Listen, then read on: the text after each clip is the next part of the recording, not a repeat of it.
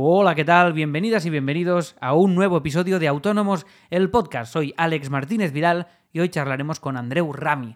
Andreu Rami es amigo mío, me lo quiero un montonazo. Somos también socios de un proyecto que se llama teatrabarcelona.com, que luego abrimos en, Madrid y es teatromadrid.com, como no podía ser de otra manera. Y también es mi compañero escénico en Autónomos el Musical. Junto a él formamos un dúo cómico. Él es alto y atractivo y yo soy bajo y atractivo también, pero bajo. Y con los dos hacemos un dúo cómico en este proyecto que llevamos ya seis años con él en cartel. Y Andreu se dedica al mundo de la cultura, de la comunicación cultural, del espectáculo. Bueno, ahora charlaremos con él, ya lo conoceréis. Es una persona maravillosa que siempre, y esto lo digo de verdad, tiene una energía brutal. Siempre constructiva, siempre optimista, siempre contento, es increíble. Tanto que da hasta rabia. Andreu, da rabia. Esto es así, da rabia de lo majo que eres. Y te quiero infinito. Y nada, y hoy lo tenemos aquí para charlar sobre el teletrabajo, la procrastinación, los softwares que usamos para teletrabajar, cómo es la vida del teletrabajo, que es un medio en el que nosotros pues estamos habituados porque es nuestro medio natural prácticamente como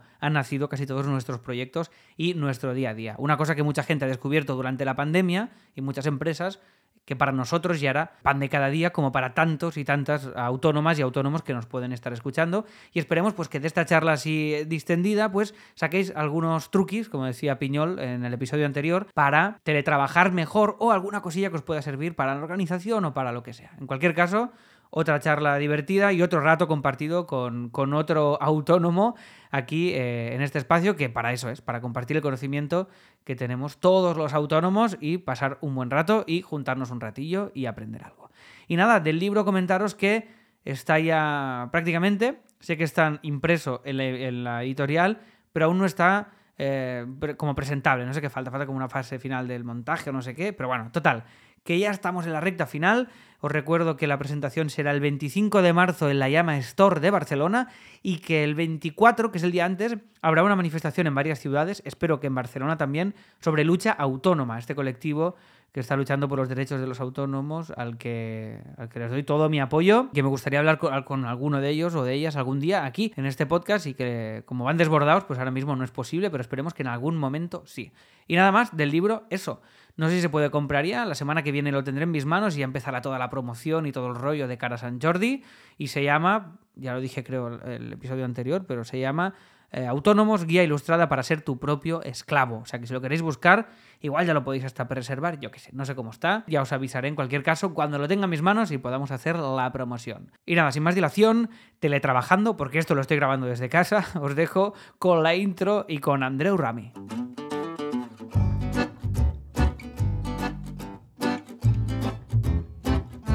Autónomos.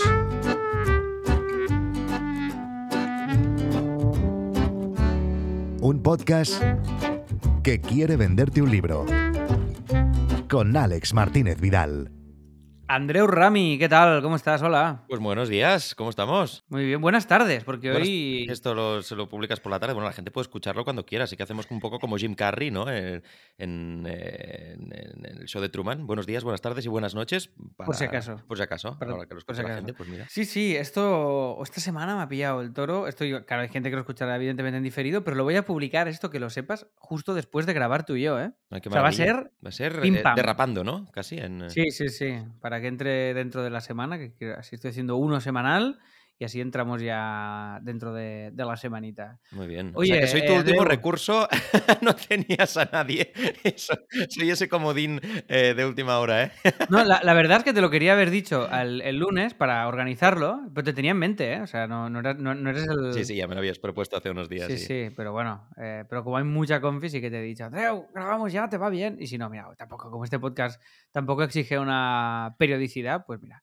Oye, para quien eh, no te... Yo hablo un poco de ti en la intro, que no la has oído. Mm, Qué emoción Pero escucharla. Ahora cuando acabemos eh, la escucharé. Bueno, de hecho no la he grabado, la grabaré después, pero me anticipo ya al, al futuro.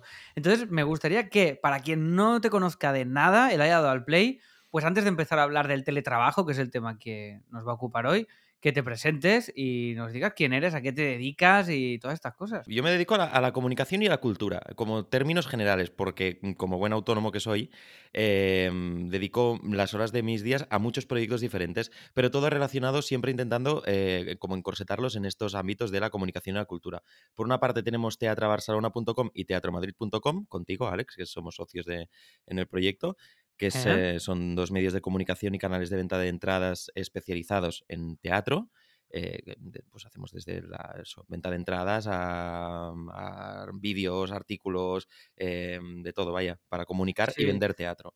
Correcto, correcto. Yo el otro día pensaba cómo definirlo y creo que divulgación es una palabra que define guay el proyecto. Divulgación teatral, ¿sabes? Creo Sí, que es el- una cosa que engloba guay. Ese punto medio de cualquier cosa que necesite una persona para ir al teatro es la que nosotros le intentamos facilitar.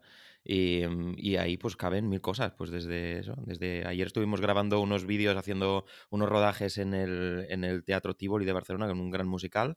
Y esta mañana estaba escribiendo artículos y luego um, organizando canales de venta. O sea que también cabe, cabe mucha actividad ahí dentro.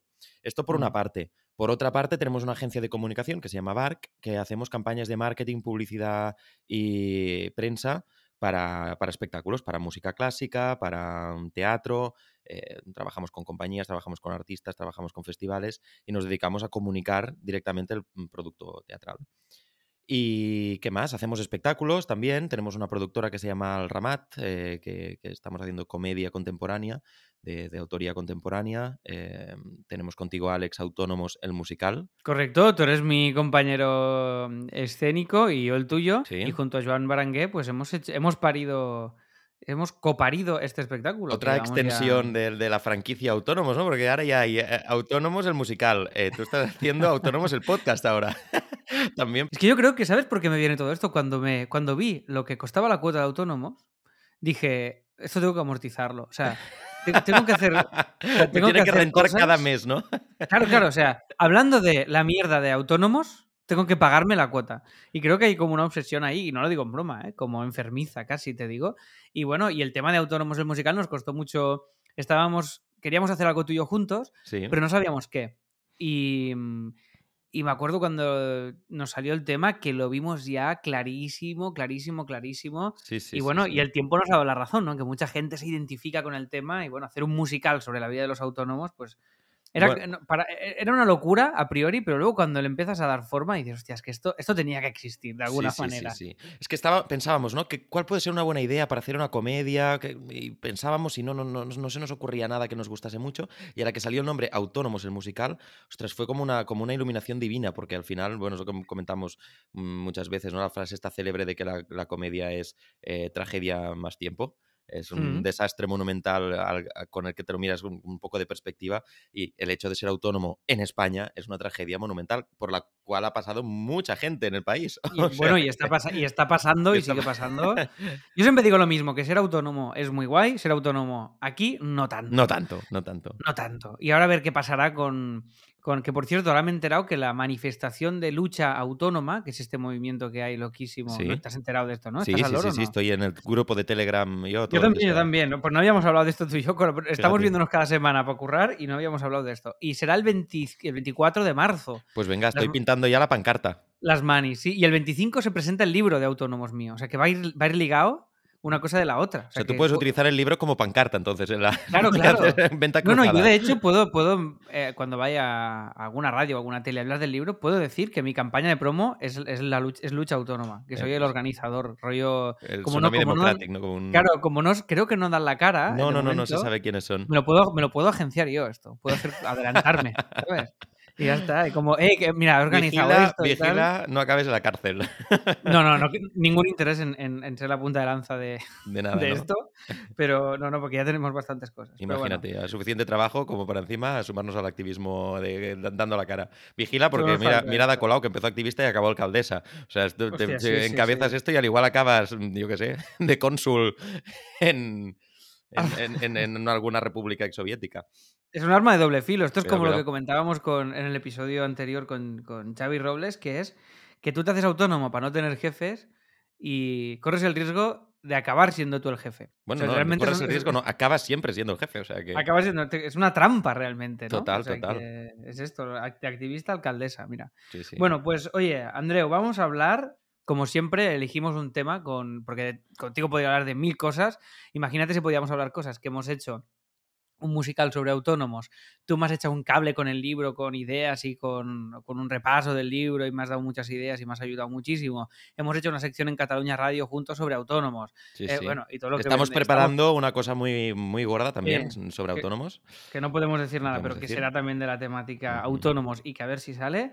Y nada, o sea, contigo imagínate, podemos estar 80 horas, pero te dije, hostia, ¿qué tema podemos hacer? Y me dijiste, teletrabajo. Y digo, ah, me, me gusta, es un tema que además desde que llegó toda la movida de la pandemia se potenció muchísimo. Nosotros ya lo hacíamos. Sí, Tú tienes una vida muy, eh, muy nómada porque estás siempre arriba y abajo, arriba y abajo. esa cosa que da tanta rabia, que se ha puesto como de moda ahora de, de buscarlo, como de, de- los coach lo tienen en la punta de la lengua, que es el nómada digital.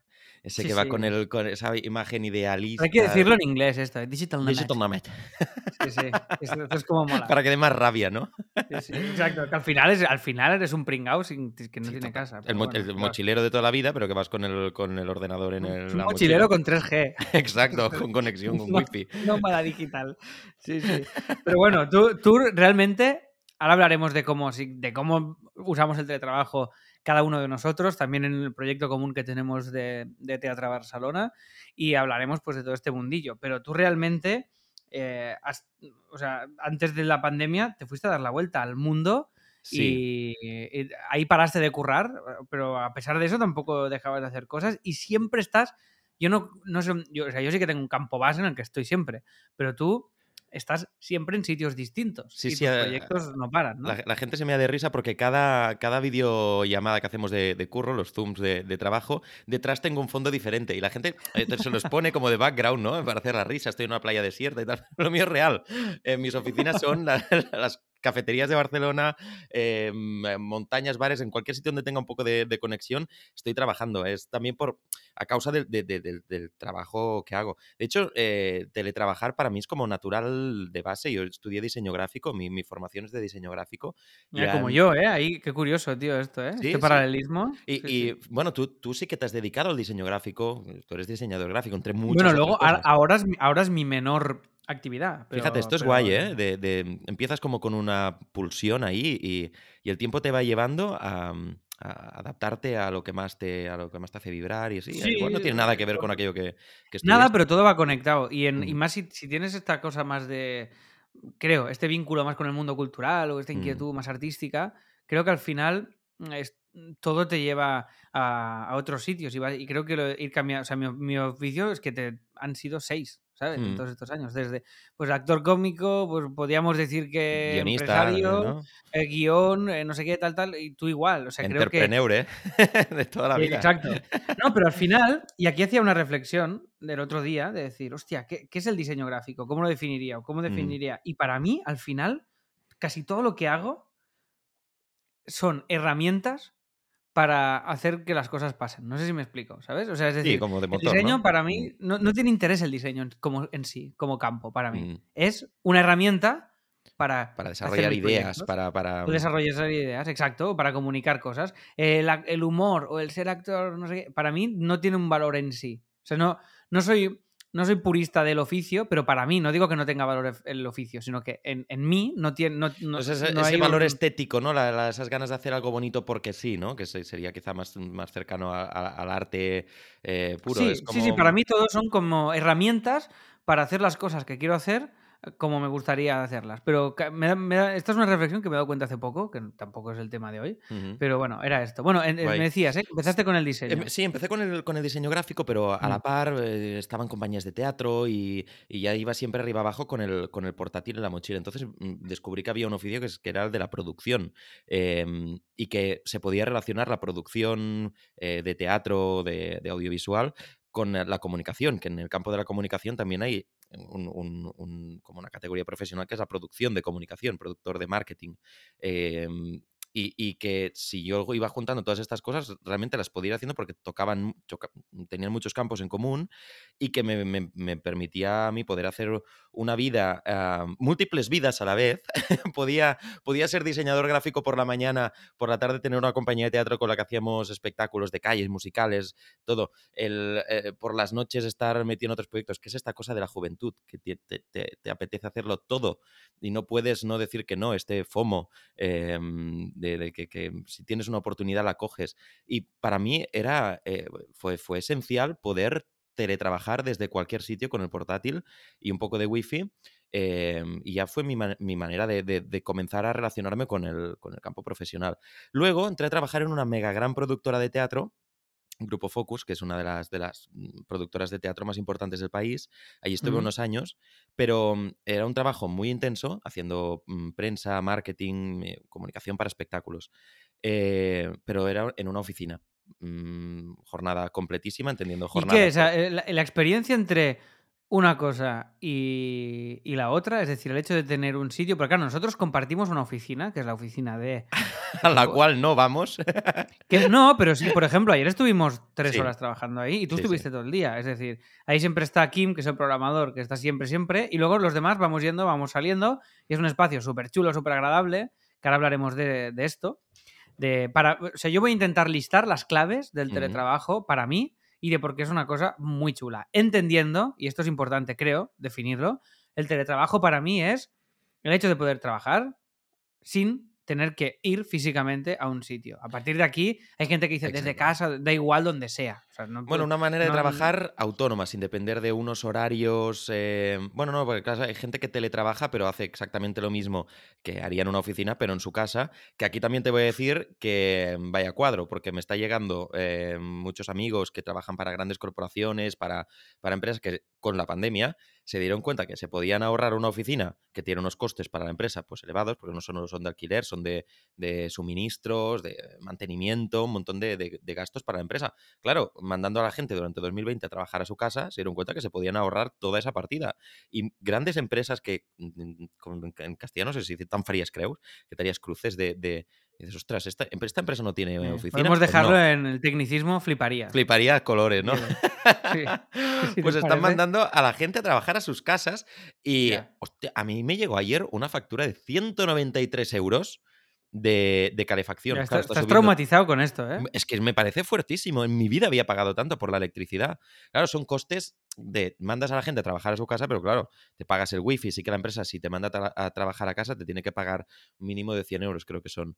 Em, te tiene que subir el, sueldo a un mínimo de 100 euros. Pero es que tal y como está la vida ahora y como las mm, proyecciones de futuro, ostras, no sale a cuenta eh, la, la cosa comunitaria de compartir gastos mm, todos juntos en una oficina eh, pues realmente sale más a Totalmente, totalmente. Es decir, yo creo que ya es una pantalla que hemos pasado. Como, o sea, creo que ha sido el tópico este de que la pandemia ha acelerado la digitalización. Esto es verdad y creo que muchas empresas han visto un camino, otras no. Entonces, eh, yo creo que siendo autónomo creo que el paradigma de la empresa que tiene que nacer y tiene que pillar una oficina sí o sí, para existir, esto ya no existe. O Se imagen el sueño americano, ¿verdad? Hacer el rótulo, colgar el rótulo, ¿no? Como Lehman Brothers comenzaron poniendo ahí en una sastrería el, rótulo y, el gran banco. No hace falta para nada, para nada. o sea, e, es, evidente que no es necesario que se puede levantar, a no ser que sea evidentemente una tienda física, pero como autónomo eh, yo todos los proyectos que llevo los llevo desde casa y esto es una realidad. El Teatro Barcelona lo comenzamos en el salón de tu casa. Aquí Literalmente. Como si fuésemos Mark Zuckerberg en el, en el garaje, ¿verdad? Bueno, esto no lo he contado y es así. Es decir, los primeros años tanto de Copy Mouse Studio como de Teatro Barcelona eran mi casa. Mi comedor era una oficina. Sí. Y yo hacía la comida al, programador, o sea, literalmente. aquí, literalmente, que un día se le acabó el chollo porque digo. ¿En qué momento, Alex, decidiste que esto se tenía que acabar? Porque, claro, es una de pues las complicaciones del teletrabajo. De, En el momento en el que decidí, Ahora hablemos de esto, esto es guay. En el momento en el que decidí empezar a tener vida personal. Ese momento, en ese momento dije, bueno, pues tuve pareja y tal, que queríamos ya mm, convivir y fue como, bueno desde ese momento, pues también, curiosamente, empecé a ahorrar cuando empecé a compartir piso. Y nada, y fue como, vale, necesito, porque mi vida era el curro, y digo, necesito un espacio para vivir y otro para trabajar. Entonces nos pillamos una oficina decrépita, pero la pillamos, Mm. compartiendo también Teatro Barcelona y Copy Mouse, que era la primera ofi que tuvimos, y luego ya tal. Y este fue el momento decisivo. Pero yo creo que al autónomo va muy ligado al teletrabajo. Entonces, me gustaría que hablemos hoy, tú y yo que somos teletrabajadores nativos, me atrevería a decir. O sea, en, en mi casa, li- literalmente, porque no es que haya trabajado desde casa, es que monté la oficina en casa. y luego ya la claro, ofi- sí, sí. la oficina se fue. Pero yo ahora realmente he llegado a un equilibrio chulo y creo que el teletrabajo es una herramienta que ya es una, bueno, es una realidad básicamente. Entonces, me gustaría que hablemos de cómo nos organizamos, de lo bueno, lo malo del teletrabajo, lo que no nos gusta. Tú el otro día decías que echabas de menos también ciertas reuniones físicas, ¿no? En Teatro Barcelona. Sí, yo que- em- empiezo a acusar el exceso de teletrabajo y que se haya, mm, que se haya aposentado esta idea de que ahora todo el mundo trabaja desde casa y, y- y realmente se pierde mucha humanidad, se pierde mucho contacto y muchas ideas que son muy interesantes que surgen en, el, mm, en, esos huecos no productivos, en ese momento en el que ya has acabado de hablar algo importante y estás pues, repasando mails o estás comentando alguna tontería liviana, yo qué sé, el nuevo vídeo de Miley Cyrus y de allí, ¡pum!, conectas, tu cabeza conecta con alguna idea y salen, pues eso, propuestas súper interesantes que ahora mm, me estaba dando cuenta que en los proyectos que tenemos entre manos, mm, pues estaba perdiendo.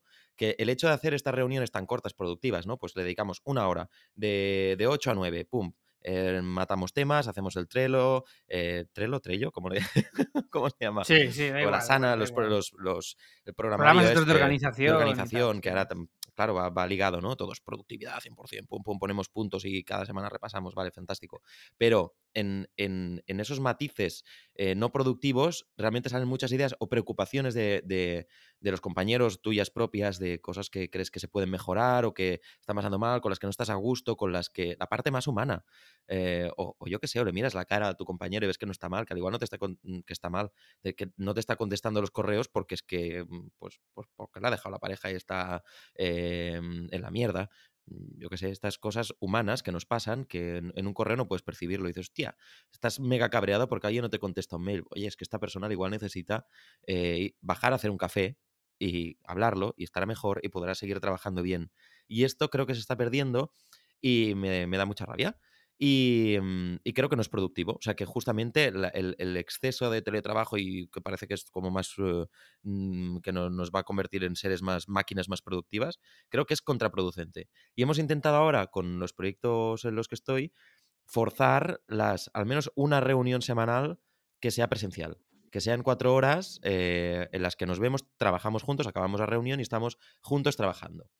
Para, para, pues para que puedan haber estos momentos de, de- de- hacer, de hacer equipo.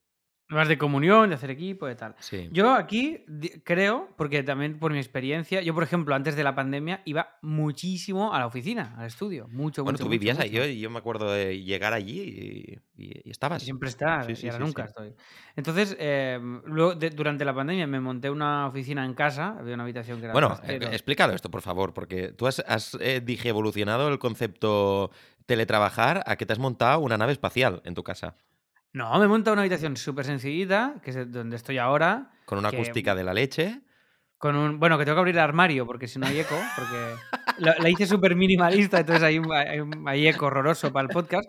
Y entonces pues me, me- me he comprado las cositas que me hacía una mesita de estas que suben y bajan para currar de pie y currar sentado. Yo no la eh, había visto una- en, en la vida y ahora es como, como Tú flipaste, ¿no? Esta- Sí, sí, sí, estas mesas que tienen un botón y entonces suben y puedes trabajar de pie. Sí, sí, sí, esto es Está bien. brutal. Hay una marca que se llama. Esto está en Ikea, ¿eh? O sea, en Ujú. Ikea lo podéis encontrar y si no se llama Autonomous, la marca de la que es la mía. Y claro, yo me lo pillé esto y pensé, "Bah, esto no lo voy a usar, es la pijadita. Pero bueno, era como, va, tío, voy a hacerme un estudio guay porque compartíamos un estudio en casa. Y- Pero el problema es que como yo siempre estaba fuera, yo cuando trabajaba en casa trabajaba con el portátil en la mesa del comedor, lo que sea. Tal. Pero cuando empezó toda la pandemia, todo el teletrabajo, todo el rollo, digo, voy a hacerme un estudio súper guay que en el que yo esté a gusto, que sea mi espacio. Rollo volver a, la- a la adolescencia. Sí, como sí, sí, a tu habitación con que- tus pósters de tus grupos favoritos, ¿no? Sí, lo tengo ahí súper minimal y súper tal, y la verdad es que me va muy bien. Pero bueno, Y yo lo eso, o sea, fíjate, eso está muy bien, porque la- una, una cosa de las oficinas que mola eh, justamente es que es un Mm. espacio que te predispone a trabajar, a trabajar a gusto, que mm, tú entras, te pones, ¿no? Es como si te pones el traje de superhéroe y dices, ahora voy a, pum, pum, pum, voy a trabajar, eh, voy, a, voy a ser productivo. Y la mezcla difusa esta de que estás en tu casa, que entonces te coge la modorra, la pachorra y trabajas como un ritmo ya como más bananero, ¿a ti te pasa? No sé, a mí eh, tengo, o si estoy en casa tengo que ir cambiando de espacio porque si no me, me apalanco. O sea, tengo la Yo puerta esto es lo abierta. que. Yo esto es para mí la gran cosa que quería decir. Es decir, yo he encontrado el, el equilibrio en el teletrabajo, eh, mm, eh, personalmente, ¿eh? en el cambio. Es decir, para mí es como todo. O sea, es como decimos, pues trabajo es bueno, teletrabajo es malo, no sé. Hay que encontrar como un equilibrio. O sea, ni, ni tanto ni tampoco. Si tú, si tú estás solo en casa currando solo, te vuelves loco. Sí. Por eso eso no- hay oficios tan como el de escritor, que son mil horas solo picando teclas y acabas totalmente zumbado. Sí, sí, sí, Eh, sí, sí, sí. Entonces yo creo que, o como mínimo, cada uno tiene que encontrar su equilibrio. Yo creo personalmente que ir a una oficina, seas autónomo o no, ocho horas al día es una pérdida de tiempo. O sea, tienes que calentar una silla ocho horas al día, compañeros de trabajo que igual algunos te caen bien, otros te caen mal, te mole algunos te molestan, otros tal. Y, y tú tienes días que estás más sociable o días que estás menos. Bueno, hablo por mí, por lo menos en general. Y, me, y a mí me mola mucho estar solo, a mi rollo currando, cada uno es equilibrio. Pero yo he encontrado un equilibrio en la variedad. Es decir, un día curro aquí en el estudio. Cuando llevo un día y medio aquí currando, pues saco el portátil y me voy al comedor y curro ahí, la mar de a gusto, perfecto. Cambio de ambiente totalmente y, y es otro ambiente distinto. Otro día voy a la oficina y estoy currando desde ahí. Otro día tengo, doy clase por la mañana y me voy ahí, me llevo el portátil y mientras doy la clase y hacen ejercicios, voy haciendo cuatro cosas de curro. Otro día me voy a un bar que me mola a desayunar y estoy ahí una hora currando Esto y no creo que tendría que haber como una guía de buenos bares donde currar. Para la gente que. que- porque a mí me pasa. Yo, al final, hay una cosa Eso que. tiene me- que existir, ¿eh? Ya, Seguro que sí, de verdad, si lo, si lo buscamos seguro que existe. Pero me pasa que acabo cayendo en grandes cadenas porque sé que tienen buen wifi, que son tranquilas, que no te, que no te molestan, y me da rabia porque si puedo incentivar la economía local y no las franquicias, pues, pues mucho mejor. Pero, claro, sabes que yo qué sé, una. Mejor no decimos marcas, ¿no? Bueno, mm, estas. Sí, ¿Sí? esto es un podcast, di lo ah, que pues quieras.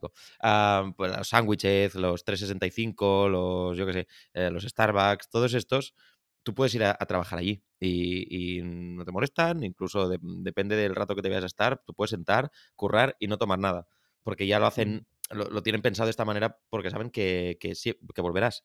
O sea, que, que hay, hay, mm, bares de estos que son salas de estudio, que ahí la gente Sí, se va a pasar sí, la que tarde. ahí como bibliotecas. Pero, pero molaría que hubiese algo. Ahora, ahora mira si existe. Como un, lo- un localizador de, de bares oficina para la gente que no Sí, tenemos un sitio así. A que exista esto estarán petados y no, irán- También, ¿no? Se nadie más, gentrificarán a tope. Claro, claro, claro. Pero sí que es verdad que hoy en día, mm, también problemas del primer mundo, ¿eh? Es Sí, verdad, pero bueno, o sea, hay muchos sitios en los que se puede ir, se puede currar, se puede tal. Y yo he encontrado el equilibrio en esto. O sea, que por- es como teletrabajar es bueno o es malo. Depende, de lo que tengas que hacer, incluso de lo que tengas que hacer. Es decir, si yo tengo que estar aquí editando vídeos o súper concentrado escribiendo algo o haciendo no sé qué, estoy mejor solo. Sí, Si tengo que, sí, sí, si tenemos que trabajar, como ahora estamos haciendo sprints de diseño de Teatro Barcelona para mejorarlo, pues, hostia, avanzamos mucho estando ahí juntos uno al lado del otro, curramos, o cuando tenemos que entregar la revista. ¿Se puede hacer online y teletrabajando? Por supuesto que sí. Este Sí. podcast lo estamos tele- teletrabajando, lo estamos telegrabando. Estamos cada uno en su casa con su micro y estamos grabando esto. Es decir, yo creo que es un híbrido, depende de muchas cosas y no hay que eh, grabar en, en piedra, en mármol, nada. Teletrabajo es... No, hay que encontrar... Una como herramienta, un- y como buena herramienta, pues hay que saber usarla mm, al, al final. Eso es, hay que encontrar un, equi- un equilibrio más. Eh, ¿Sabes dime, qué hago dime. yo para, para no amodorrarme en casa? Eh, cuando. Porque, claro, a, mí me gusta más pues moverme, ¿no? Es lo que decía, que, que- que- que prefiero estar arriba abajo y a mí- mi, mi día a día me lo impulsa. Entonces, cuando estoy en casa, mi cuerpo se pone en modo casa, eh, en modo pachorra. Entonces, lo que hago es como una rutina súper estrictísima por la mañana, como si me fuese a trabajar a la oficina en la época que curraba la oficina. O sea, si, si pudiese ponerme traje y corbata, me lo pondría. Pero nunca trabajo en pantuflas, nunca trabajo en pijama. Me, o sea, me levanto, me ducho, desayuno, eh, me voy a dar una vuelta por la calle con el paseo al perro, si no está el perro. Ya, ya, eh, ya. Haces ya como el, el- venga, va, día, de, día activo, ¿no? Sí, y entro en casa, cuando entro es como, venga, pum, como si entras en la oficina. Y, y ya está, ya no estoy en casa. En mi cabeza ya no estoy en casa, estoy en la oficina, estoy en el espacio de trabajo, que, que coincide con mi casa. Pero esta cosa de de, de la imagen, el tópico, ¿no? De la gente que teletrabaja y curra en pijama, pues supongo que habrá gente que, que pueda hacerlo y, y fantástico. Pero a mí me es extra mega contraproducente, porque si trabajo en gallumbos, pues, pues a- acabo pelándomela y no currando, ¿sabes? Lo que Claro. te digo. Mira, este, este- este- sé lo que me dices y de hecho este gráfico, inspirado por ti, que sale en mi libro, eh, hay un gráfico de Andreu Rami dedicado al teletrabajo en el libro que os va a gustar mucho. Claro, estas distracciones, pero para mí estas distracciones que tú dices son una ventaja. Es decir, em, yo comparto contigo el punto de poner, esto creo que lo decía Boris Izaguirre, Así, que me encanta. Boris Izaguirre, gran referente.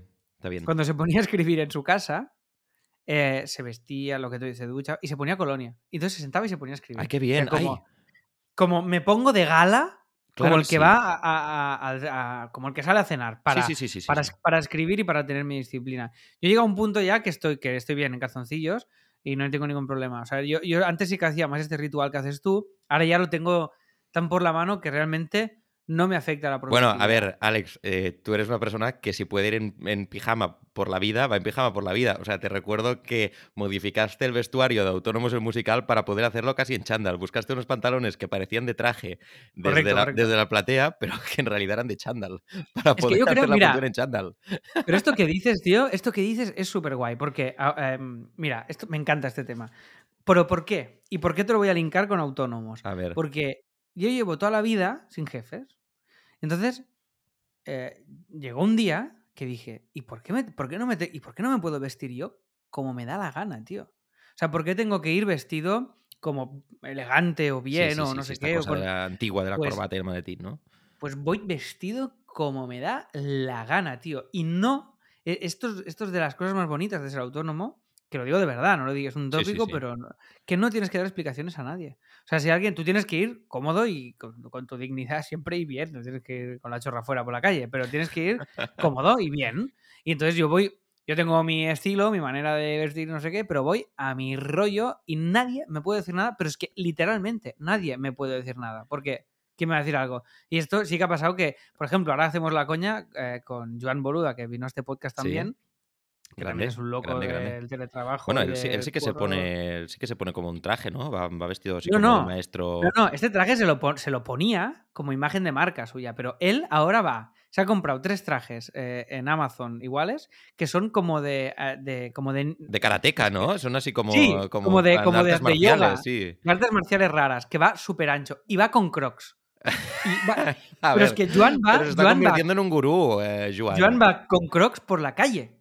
Y no, con no, eso. no, no, no, no, no, Te lo juro por mi vida, que fui a Mataró y lo vi. Y luego te envío una foto por Oye, Telegram para que lo veas. aquí hay, hay este punto que la comodidad ya... eh, No, bueno, tío, pero esto es una pero- maravilla. Es, de, es- es- de las ventajas. O sea, la gente que. hostia, llegas. Tú sabes lo que es no tener la sensación de llegar a casa y me quito la corbata, qué incomodidad, me pongo la ropa. de- No, vas cómodo todo el día, tío. Esto es una grandísima. Pero ¿cómo cosa. puedes ir cómodo llevando crocs y vestido de... de- bueno, con... con Bueno, yo voy en crocs por casa. Tú vas en ¿eh? crocs, tú eres de esa Por casa, clase sí. de gente que va. Evidentemente que voy con crocs. ¿Sabes Yo tengo unas es pantuflas, te voy a decir, creo que es que soy bastante loco de las pantuflas em, y estuve buscando, claro, también trabajando, ahora lo explicaré, yo eh, una de las cosas que hice al volver de, de- de viaje, estuve un año dando vueltas por el mundo, eh, fue irme a vivir a una masía durante, durante mm, casi dos años.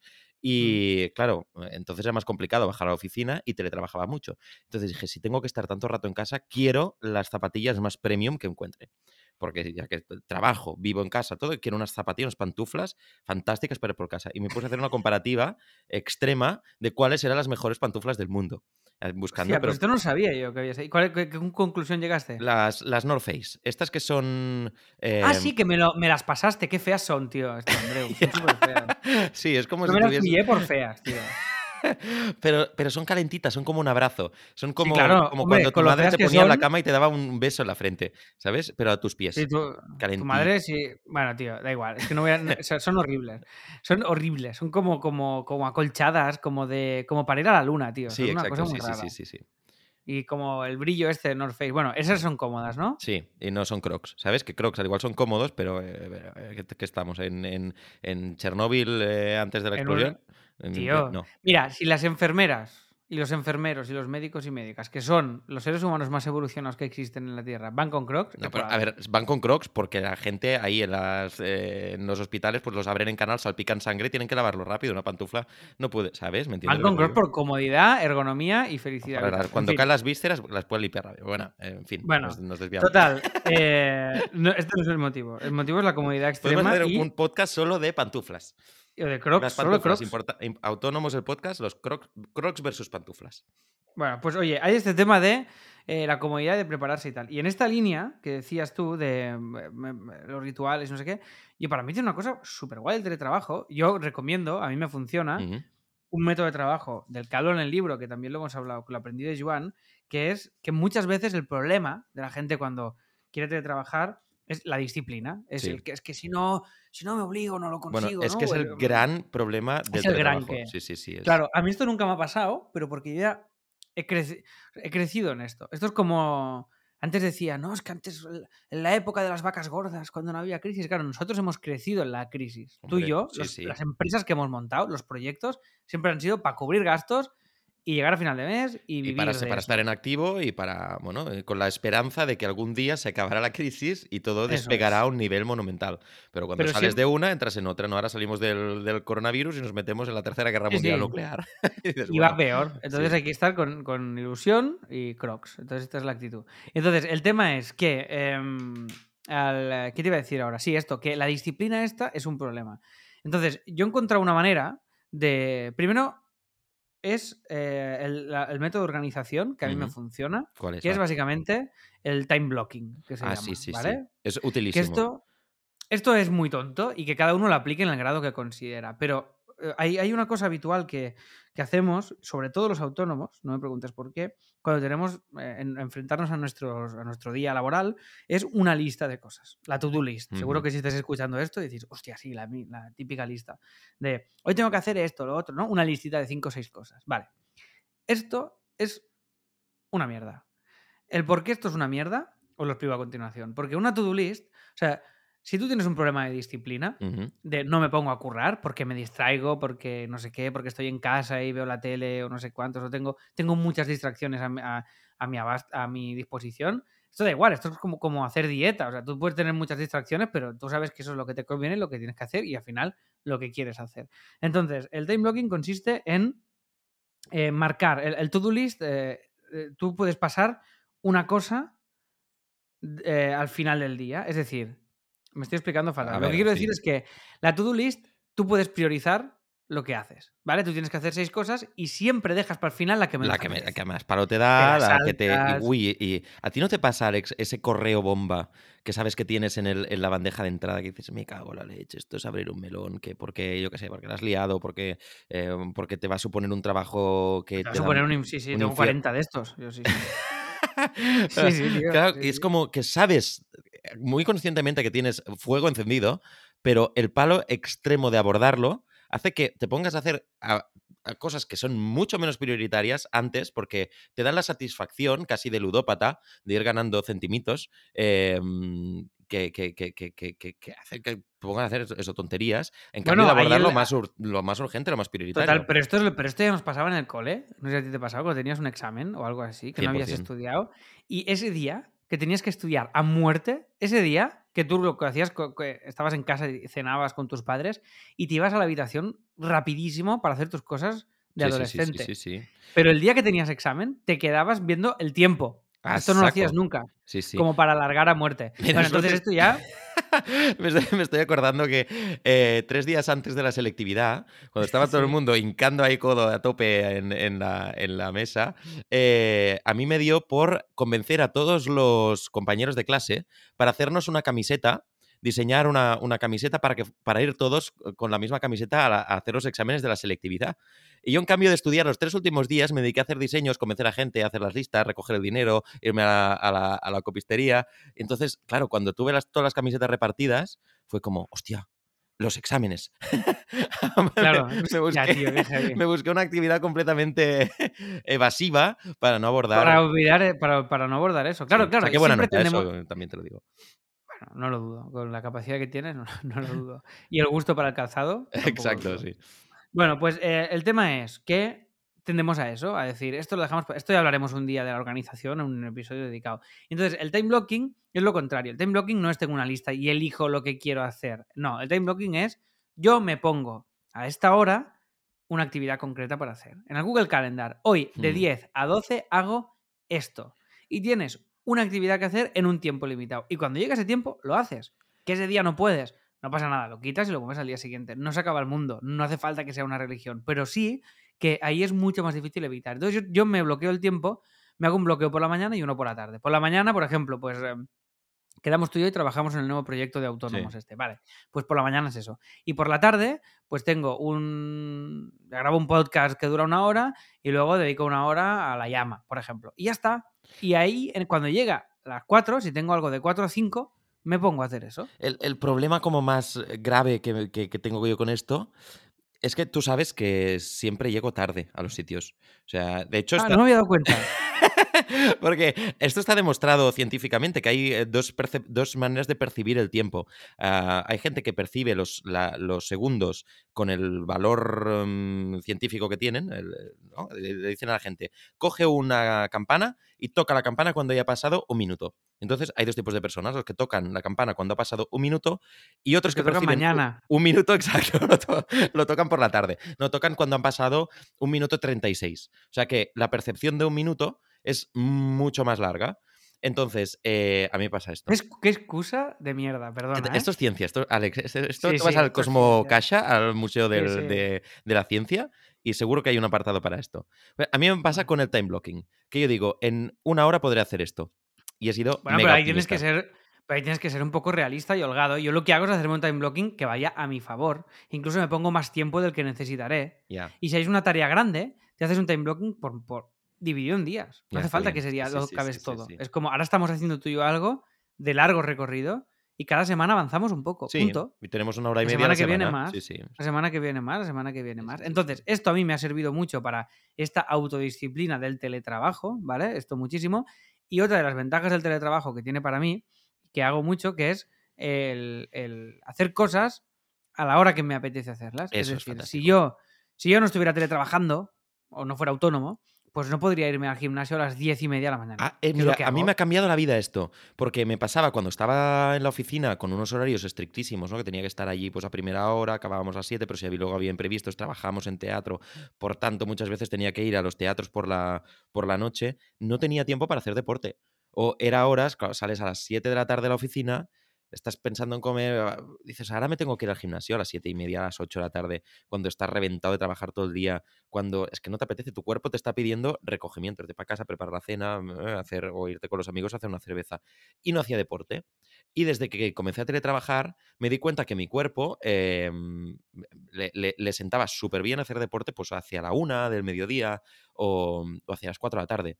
Horas en las que te activa, el cuerpo se te activa y, ah, y luego trabajas mejor incluso. Entonces yo muchos días empiezo a trabajar a las 9 y trabajo hasta la una y a la una me voy al gimnasio, voy a nadar un rato y vuelvo, como, y luego por la tarde trabajo, pero como una, como una máquina, fantásticamente. Y esto no lo podía hacer. Esa es una de las grandes ventajas de montarme los horarios a mi manera, que mientras el trabajo salga, pues mm, puedes hacer y deshacer eh, sin dar explicaciones.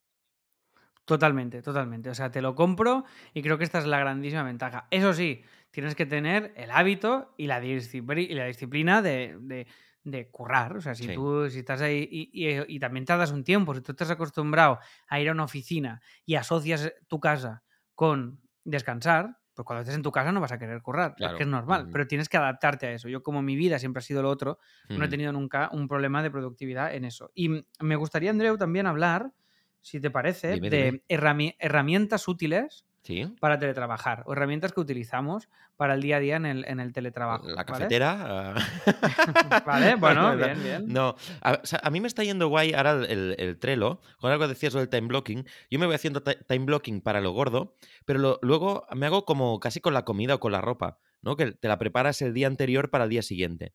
Yo eh, Mm. con el Trello, con las columnas, me voy marcando lo que tengo que hacer en el día, lo que tengo que hacer al día siguiente y lo que tengo que hacer esta semana. Y otras cosas que están pendientes.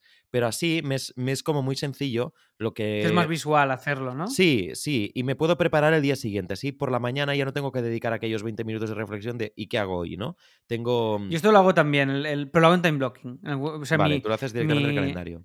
El calendario. O sea, Mm. yo miro en el calendario lo que tengo que mañana, acá muevo algún bloque, ajusto alguna cosa y ese es mi día, ya sé todo lo que tengo. Claro. Y desde que hago esto, gloria, ¿eh? O sea, para mí, perfecto. Sí, sí. O También sea el hecho para de- mí, Google Calendar, lo mejor. o sea, el Google mejor Calendar, calendario. ¿no? Es que tiene que tener calles dedicadas Google Calendar. No- esto pasará, ¿no? En algún momento de la historia. Avenida de Google Calendar. Debe haber mm, avenidas dedicadas a las cosas que han hecho progresar a la humanidad. Yo qué sé. eh, Fleming. em, yo qué sé. La perra Ah, laica. estaría bien, ¿eh? Estaría bien. El, boulevard de Google Calendar. Google- Exacto. Quiero decir, la la, plaza mejor. Google Calendar, sí, sí. La Plaza Cataluña ahora es Google Calendar. Ves que no la compren. Como ahora ya vas Eh. por Madrid y todo tiene nombre comprado, todo ya es marketing. El teatro Cofidis Alcázar, el no sé qué, eh, yo qué sé, Endesa, no sé cuántos. Todo tiene nombre ya comprado. Está este mundo distópico que vivimos marketingiano. Totalmente. Pues sí, Vale, pues eh, Trello, perfecto. Tú usas esto. Trello, Google eh, Calendar, yo, sí. Yo, exacto, el Google Calendar. Entonces, em, videollamadas, que es imprescindible para currar, ya es una herramienta en el día a día. Para compartir pantalla se puede hacer todo. Nosotros desde el estudio presentamos webs a clientes, proyectos, hablamos de todo. O sea, y la videollamada, y hablamos de ello en el vídeo, en el episodio de las reuniones y tal, para mí es el último recurso, porque si puedo hacerlo por mail, mejor. Mucho mejor. Pero sí que. Reuniones de, bueno, ahora esta tarde tengo uno de un podcast para la llama School, pues que es un brainstorming y no sé qué, pues sí, son 40 minutos, pa, pa, pa, pa, y venga, y condensaditos y fuera. Y ahí usamos también Google, una vez más, Google Meets, que va perfecto. No sé si tú usas Nosotros utilizamos más el Jitsi ¿Qué porque... es esto? No sé qué es esto. El Jit.si, una, un, un- web de estos de ¿Con videollamadas. J o con G? Eh, con J. Jitsi. Jitsi Meet. Vale. Eh, que esta salió también durante la, la pandemia, se hizo famosa y nos va bien porque tiene aplicación en móvil, en tablets, se puede utilizar en el, en el ordenador y es una URL que la puedes mantener de semana a semana, mm, solo tienes que ponerla en el, en el navegador y te entra ya la videollamada. Es como en abierto, no necesitas un enlace, no te tienen que pasar un enlace. Y como con eh, muchos proyectos hacemos llamadas recurrentes, pues los martes de 4 a 4 y media hacemos una, ahí, una ¿no? puesta a punto. Entonces, mm, a veces está, estamos el equipo completo, a veces nos conectamos tres o dos porque los otros no pueden. Pero mm, ya no, no, no hay ese peñazo que es. Aquí me pasa el enlace, ¿a qué hora era la reunión? ¿Dónde quedamos? ¿Dónde era? No, directamente ya sabes que es la misma URL cada semana, entras y, y te pones. Muy bien, pues oye, me Esta nos va muy bien, no- mira, no- es la que... Claro, nosotros, a mí me va muy bien porque como hago el time blocking y si monto una reunión, por ejemplo, esta contigo, el Meet ya tiene el link, Ya te lo manda, el ¿eh? calendar. No, el, propio evento del calendar Mm. ya tiene un link a Meet. Te lo creas solo. Vale, vale, vale. Pero claro, no, pero es- si tú y yo quisiésemos hacer una videollamada la semana que viene, tendríamos que generar una nueva URL, ¿no? Sí, pero creo otro evento, te invito y ya está ahí. Ya No, te- pero se crea sola, no, no tienes que hacer Ya, nada. ya, Eso a mí Desde me, el mira, me- yo eh, con esto es cuanto menos mejor, cuantas menos URLs me manden, porque luego me pasa que mm, he quedado con alguien y me tardo cinco minutos en encontrar la URL porque no sé si el- es por Jitsi, por Zoom, por el Meet, por Bueno. el- eh, me vuelvo loco. Softwares de videollamadas, que hay mil, cada uno el Sí, que, el que le venga mejor. Después, otra cosa que recomiendo, porque para esto que decías del tiempo, decir, hostias, que me apunto una hora tardo y luego tardo dos o tres, o no, no calculo bien el tiempo. Eh, hay una cosa bastante clave que nosotros hemos aplicado en el estudio, lo aplicamos para todo, que esto, es un, que esto va bien cuando, cuando eres autónomo, ¿Sí? cualquier cosa que hagas, tú tienes que saber lo que tardas, porque lo que tardas en hacer algo es el dinero que deberías cobrar en hacerlo o el dinero que estás perdiendo o el coste de oportunidad de algo que no estás haciendo. En, de- en definitiva, la unidad de tiempo eh, importa- de los autónomos es clave. O sea, saber lo que tardas en hacer las cosas. Y es un error muy común. Hacer un presupuesto calculando que tardarás dos horas y, hasta, y luego tardas 70. Claro, mira lo que O te tú- decía yo que me pasa con el, o- con el time Vale. blocking, ¿no? Pues para esto hay algo, hay- voy a dar como un tip muy que a mí me ha ido muy bien, porque a mí esto me ha pasado toda A la vida ver, y me Pi- sigue Piñol ya pasando. dijo que no se tenía que eh, decir tip, que era repelente, ¿no? Era truqui, ¿no? La Ah, es verdad, un truqui, eso es. Hostia, es Un verdad, truqui, tío. un truqui. Un truqui de, que, que es básicamente tú no, tú no puedes saber lo que tardarás en un futuro. ¿Sí? Hay en, eh, en hacer algo, exacto. Tú no puedes saber lo que tardarás en hacer algo porque aún no lo has hecho. Evidentemente, no hace falta ser Sherlock Holmes. Pero sí que sabes lo que has tardado en el pasado en hacer algo similar. Es decir, Eh, tú, eh, yo sé que para escribir un monólogo, pues nunca he tardado menos de tanto tiempo. O para hacer un diseño, Sí. o para hacer una web, o para hacer lo que sea. Porque te lo que pones el sea. cronómetro al lado. Te O pones... tú una nota de prensa, claro. Entonces, lo que, voy a, lo que voy a deciros es que hay herramientas que te permiten medir el tiempo. Esto, cuando pillas el hábito, es una droga y es facilísimo. ¿Qué me Y es dices? brutal. Porque tienes, hay, hay dos, eh, bueno, hay muchas, pero yo os recomiendo o Clockify, que es la que usamos ahora en CopyMouse, otra que se llama Toggle, T-O-G-G-L. Toggle. Ah, qué guay. Ah, pues me la bajaré, ¿eh? Y la otra es Clockify. Entonces, Tú, te crea- tú te creas proyectos y, por ejemplo, eh, nota de prensa de fulanito. Pues cada vez que le dediques tiempo a esa nota de prensa, le das al play. Y, y entonces, cuando acaba, sabes que has tardado 5 horas. Y cuando hayas hecho 20.000, o 5 o 6, da igual, notas de prensa, sabrás que de media te salen 6 horas. Con lo cual, la próxima vez que te hagas un time blocking, ya no te vas a poner una hora. Ostras. Ya no te autoengañas. Esta es una, eh, es una arma eh, fantástica, pero muy perversa también para, depende de qué trabajo creativo. Porque mm, imagínate que hubiésemos contado tú y yo lo que tardamos en hacer autónomos el musical. Bueno, pero eso, ¿Ah, sí? tú- pero yo creo que lo apunté, hubo una época que lo apuntaba, lo que tardaban autónomos. Sí, sí, sí, pero, pero para saberlo, si tú, tú puedes hacer algo y saber quieres, que estás ¿no? perdiendo Sin- pasta, sin pero que lo haces por cuantificarlo económicamente, que lo haces porque te mola, que lo haces sin presión del tío. Claro, pero si es un curro del día a día y sobre todo que te implica luego llegar a otra cosa o no o tal, tú te haces este, te haces eh, este seguimiento solo con proyectos grandes. Yo esto lo hacía mucho, ahora lo hago menos porque Ujú. esto me lo hice durante tres años a lo loco Ah, qué y bien. me hice una media de lo que tardaba en todo. Bueno, está bien, porque así puedes eh, valorar encargos que te llegan y que te- por, por pasta, ¿no? Que ahora también es una de las cosas que vas aprendiendo a la, a trabajando, teletrabajando, a decir que no a proyectos y los que no te salen a cuenta, que dices, ostras, es que por el tiempo que me voy a pasar y lo que me están pagando, prefiero mm, no tener este dinero, pero disponer de toda la tarde para mí, porque sé que no va a ser las cuatro horas que te... Ese es otro episodio que es para de tema decir que no, que es una cosa que cuesta mucho aprender y que es muy importante que en el momento en el que lo haces, por lo menos en mi caso, vives mejor, incluso ganas más pasta y, y todo mejora. O sea, la que dices que no a cosas que no quieres hacer, que te ves por compromiso, que sabes que van a ser un percal, pero te sabe mal decir que no porque tienes miedo de que luego a lo mejor no te llegue otro trabajo porque este igual es el último trabajo de tu vida y no sé qué y tal, y te pilla como un pánico y dices que sí y la cagas. Entonces, totalmente Pues de acuerdo. mira, fíjate que eh, esto justamente nos ha pasado con, con algunos de los proyectos en los que estamos, eh, que el hecho de vernos en persona nos ha hecho reflexionar que había algunos proyectos que no queríamos hacer, porque justamente nos pasaba esto, que perdíamos tiempo o que económicamente no salía a cuenta o que ya a nosotros no nos apetecía hacerlo porque ya habíamos pasado esa fase. Pero ha sido el hecho de vernos en persona y estar comentando, ¿no? estar currando juntos codo a codo, esa conversa, conversación de, de- bar, de, cafetería, em, en la que te das cuenta que, tú y tu compañero vais en- en la misma dirección, pero, pero no lo sabéis. Em, y esto creo que es de las cosas que el, el teletrabajo está matando, la, la unión de los trabajadores. Yo creo que el teletrabajo puede afectar en la comunicación de un proyecto, de una empresa, ¿no? Lo que dices tú ahora, la comunicación más transversal. El teletrabajo se convierte en algo muy asertivo y eso es bueno, pero a veces hace falta como una comunicación más global, más de energía, de verse y tal. Sí, eh, incluso que- de- a nivel de derechos de trabajadores y así, quiero decir, la- ya la- una parte como más sindical, ¿eh? de, de que si tú no, ¿Qué es eso? no, ¿Qué es no eso? eres cons- de los lo- derechos pues, para trabajar.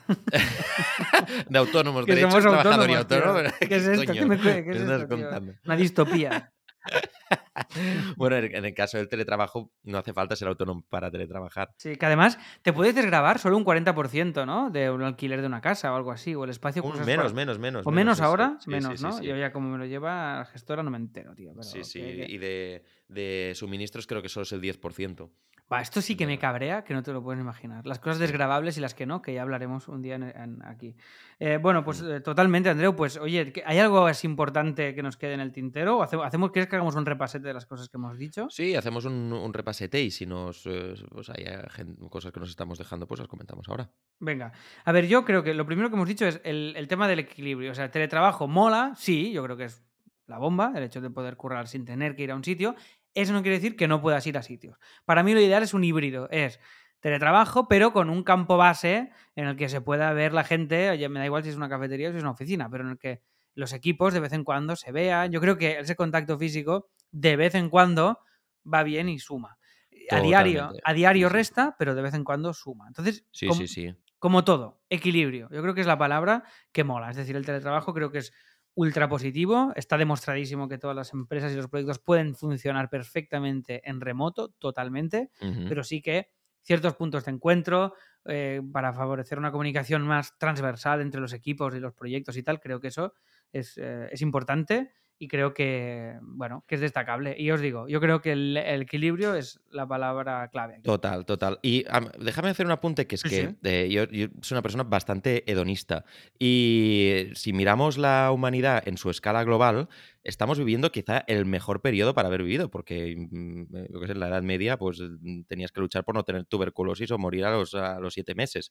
Eh, ahora estamos en, en un momento aún de libertades, de, que nos podemos mover, podemos, eh, mm, si queremos, irnos a Madrid a pasar una semana trabajando igual, o sea, podemos movernos por el mundo libremente, siguiendo la vida que estamos haciendo, cobrando igual, o sea, al menos en, en, como, como persona clase media en Barcelona, que, me- es donde yo me encasillo, ¿eh? hay mucha gente que no, que no tiene este privilegio, pero teniéndolo, eh, es guay poderlo aprovechar. Yo, yo qué sé, estas navidades me fui a, Ma- a Madrid y me pasé tres semanas allí en Madrid, eh, curraba por las mañanas y hasta primero de la tarde, pero luego pues aprovechaba para ir a los museos, a ver teatro, a ver cosas que, que en el día a día aquí no puedo. Estaba viviendo y trabajando, pero en otra parte del mundo. Y esto eh, es muy positivo también, porque el cambiar de paisaje de golpe te, te, te, mm, te impulsa a hacer las cosas diferentes, a ver el, eh, tu día a día diferente y es muy positivo. Totalmente. Es la imagen opuesta a la del cubículo, ¿no? Del trabajador ahí metido ahí Gris, ¿no? con su. Neo en Matrix, ¿no? En, en la 1. Total, o sea, total, sí, ahí sí, esa, sí, sí. esa- esa mierda de Office, esa mierda gris ahí metidos. Entonces yo creo que esto que dices, cambiar de escenario es vital. Entonces tú, tú a lo mejor necesitas irte a Madrid, yo con irme a la oficina, irme al bar y del comedor a la habitación, no, pero es verdad, cada uno sí. tiene su... O yo pues salgo al sí, balconcito y me da el solecito y estoy ahí con el portátil en la mesita, con el no sé qué. Bueno, creo que el hecho de ir cambiando de escenario, si no lo hacéis, los que estéis escuchando esto, probarlo. No siempre la- el mismo sitio. Hostia, hoy cambio, ¿hoy por qué no? Incluso portátil- a veces no es productivo, porque a mí me ha pasado en plan de, Buah, eh, aprovecho, tengo que hacer unos encargos, me voy para el centro, tal, luego busco un sitio donde trabajar y resulta que ese día pues ha caído el wifi donde estás, eh, tu móvil no va bien, se te acabó la batería, está lloviendo y te has mojado entero eh, y no estás cómodo, no puedes trabajar y pierdes una mañana. Bueno, es un riesgo Total. que corres, pero, pero también es una de las gracias y una de las... De, de- te da momentos maravillosos eso. Totalmente, totalmente. Después, organización a favor tuyo. Yo añadiría lo de a favor tuyo. Es decir, tienes que contar una manera de organizarte. A mí me funciona el time blocking, Andreu su Trello, a cada uno lo que sea. Pero que vaya a favor tuyo. O sea, si tú te quieres. Yo, por ejemplo, yo lo he dicho alguna vez. Yo, la hora de la siesta, me la bloqueo a lo loco. O Sagrada. sea, mi hora de 3 a 4 y media, que no, estoy, no estoy la hora y media durmiendo, pero es mi, mi rato de no hacer nada. Entonces, pues es mi. Y cuando me dice un cliente, ah, no sé qué, un tal, una reunión, digo, no puedo, no puedo, a esa hora tengo otra cosa. Mentira, tengo la siesta, ¿vale? Pero me, me lo. Pero que no le diré, tengo siesta. ¿Sabes? Claro. Te digo, hago mentira Bueno, piadosa, está, ¿no? está bien, ¿eh? O sea, que quiero decir que Sí, pero depende, de- no hace falta saberlo. Es una info que no hace falta. Ya. ¿Sabes? Tú, tú eres de la, del... De, Es como de cuando vas al este tipo de- lavabo que no hace falta decir lo que has hecho. Es como ir al lavabo, ya está. No, pero eh, ayer, ayer lo pensaba porque me propusieron hacer una cosa y me estuve debatiendo conmigo si les decía que no iba porque no me apetecía o que no podía. Esto me encanta ¿Sabes? Que hacerlo a mí, ¿eh? el matiz No, no, es, no, es- me apetece cero, no voy a ir. Esto lo hago mucho yo, ya lo sabes. Sí, sí, pero cuando es como compromiso, en plan familia, es que Ahí hay que no- decir que no puedes. Y No está. puedo, claro, pero hasta qué punto decir la verdad eh, puede ser doloroso, ¿no? Porque al, al otro de golpe lo... Bueno, pues esto, organización siempre, pero a favor tuyo. Si te quieres ir a la piscina, a ti te ven bien estos horarios, te quieres ir al gimnasio, te quieres hacer no sé qué, te lo montas a tu rollo. Como si quieres currar 5 horas. No hace falta currar 8, ni Ujú. 12, ni 30. Depende del curro que tengas, lo que quieras hacer y, tu- y tus proyectos y tu vida. sí, sí. Pero La bueno, cosa de calentarse ya eh, no tiene ningún sentido. Que te lo montes a tu rollo, pero que te organices. Que no sea como, hoy me levanto al ordenador y a ver qué pasa. No, no. Hay una organización, mi día va a ser así. Estos son los, el rato que voy a tener. Y eso a mí, por lo menos, me ha ayudado muchísimo en esta, en esta parte de, ya os digo, de la disciplina. Después, el tema de las herramientas. Hemos hablado de Google Calendar y de Trello. Hemos hablado de, de Google Meets. Hemos hablado del Jitsi, que es lo que usas tú para las videollamadas. Y de el truqui de medir el tiempo, que sería el toggle y el clockify como herramientas para medir lo que tardamos. Porque no sabemos lo que tardaremos, pero sí lo que hemos tardado. Y eso nos da un histórico que podemos eh, corregir eh, la- nuestra previsión de dedicación del tiempo. Y, hemos comentado todo esto, Andreu. Yo creo que no nos hemos dejado nada, ¿no? Bueno, sido- mm, Muy, muy completito, muy completito. Hemos hablado de, de pantuflas, de, o sea que, que tenemos aquí bastante. ¿Sabes qué, qué te quiero decir también antes de Por acabar? favor, dime, dime. Que, que mm, lo- una, una de las cosas que más me mola del teletrabajo realmente es la de valorar eh, tu tiempo y, y los desplazamientos que haces, que son un tiempo. Claro, ir a trabajar, si tienes Hostia, sí, 45 tío, minutos ¿cómo no hemos dicho curro, esto? Esto es, lo- esto es clave, sí, sí. que son 45 minutos que ganas de ida y de vuelta para ti, en los que puedes hacer cosas mucho más productivas. Yo mm, en el, en el metro intento leer, pero cuando vivía en la Masía y tenía que bajar a Barcelona, tardaba una hora, hora y veinte. Una hora y veinte de ida, una hora y veinte de vuelta es la en la que ahora me he leído un libro y he ido al gimnasio. Em, Total, total. No, no. Yo odio desplazarme. Lo odio. Odio mm, desplazarme a sitios para hacer cosas. O sea, si las puedo hacer desde casa. O sea, si las puedo hacer. Si tengo que hacerlo, pues está bien. O si tengo que ir, un- pues lo aprovecho y hago un paseo y no sé qué y tal. Pero otra de las grandes ventajas, sin duda, es el desplazamiento. O, creo que esto lo contaba Joan también, Joan Boluda, que cuando decidió hacerse Sí. autónomo, era un momento que cuando se vio no sé cuántos días seguidos yendo a currar en una retención en coche. Yendo, Claro, no, no, yendo no. a currar es. desde Mataró a Barcelona y era, ¿qué estoy haciendo? Y cada día el rato que pierdes y, y lo más valioso que tenemos los autónomos, lo más, ¿eh? Todas las personas en el mundo, pero un autónomo más porque ese tiempo es, eh, es tiempo que, que te puedes monetizar, que sí, no sí. cobras o que sí, exacto. Que es el tiempo. O sea, el tiempo es lo más valioso que tenemos. O sea, creo que este Y que mensaje... nosotros estamos haciendo esta, este podcast desde Barcelona ahora mismo, pero en Barcelona cualquier trayecto es media hora, 45 minutos y apuras, no, no, no tardas más en cruzar la ciudad. Si vienes de Mataró, pues tardas media hora en tren. Quiero decir que son eh, desplazamientos muy cortos. Pero hay otras ciudades en el mundo, en México DF, tardas cuatro horas en cruzar de un, de un lado a otro la ciudad. O sea que un desplazamiento puede ser todo tu día entero más el rato que tardas. eh, Pierdes absolutamente todo el día. Por tanto, el, el teletrabajo en, en- en estos casos es absolutamente vital, no solo para el tiempo personal, sino también a nivel de contaminación. Eso es lo que decía Joan. Pasarte la mañana en una retención tirando CO2 a la atmósfera, pues oye, mejor es que si vives, si has eh, escogido vivir en, un sitio que está más lejos de la ciudad o de tu, curro, pues planteate el teletrabajo no solo para ti, sino para el planeta. Me pasaba, ya te digo, la masía, ¿eh? que tardaba una hora y veinte. Pensaba, pues voy a intentar teletrabajar más días porque me ahorro tiempo yo, pero sobre todo emisiones al planeta. Pues oye, me encanta este final activismo, activista y ecológico que comparto también contigo. Bueno, sí, ecológico es la palabra, ¿no? Si lo he dicho bien. sí. Y, em, y nada, Andreu, que te agradezco mucho que te hayas pasado por aquí. ¿Dónde te encuentra la gente que te quiera seguir, encontrar, contactar? ¿Dónde, dónde estás? ¿Tu web, tu, tus redes? Pues mira, andreurami.com o las redes Andreurami B, una mm, B, Andreurami B de bastante, porque mi segundo apellido es bastante. Perfecto. Me encanta Mola ese, mucho, ese tío, apellido. joder. Bastante, sí. Y, y nada, y en los teatros, en una platea de teatro en un escenario es donde habitualmente me van a encontrar. Así que un placer, Alex, pasar una tarde de viernes contigo aquí charlando un rato. Pues igualmente, tío, muchas gracias por haberte pasado y nos vemos en la oficina o teletrabajando o, o en algún momento que llegues tarde, que va a pasar. eh, mm, en- en- Como siempre, pero ya, ya, ya, ya lo sabes y al final acabas haciendo el café y llegas un cuarto de hora más tarde también. Bueno, Acabamos llegando a la misma Sí, hora. porque yo contigo ya sé que juega este juego, entonces ya aprieto un poco la cuerda. Yo sé que si un cuarto de hora tarde contigo, va- vamos bien. Vamos, a, Vamos a, vamos a la par. vamos alineados, eso es. Pues oye, que nada, que gracias Andreu y nos vemos eh, en breves físicamente, ¿vale? A tope. Vale, deu deu. Un abrazo, hasta luego.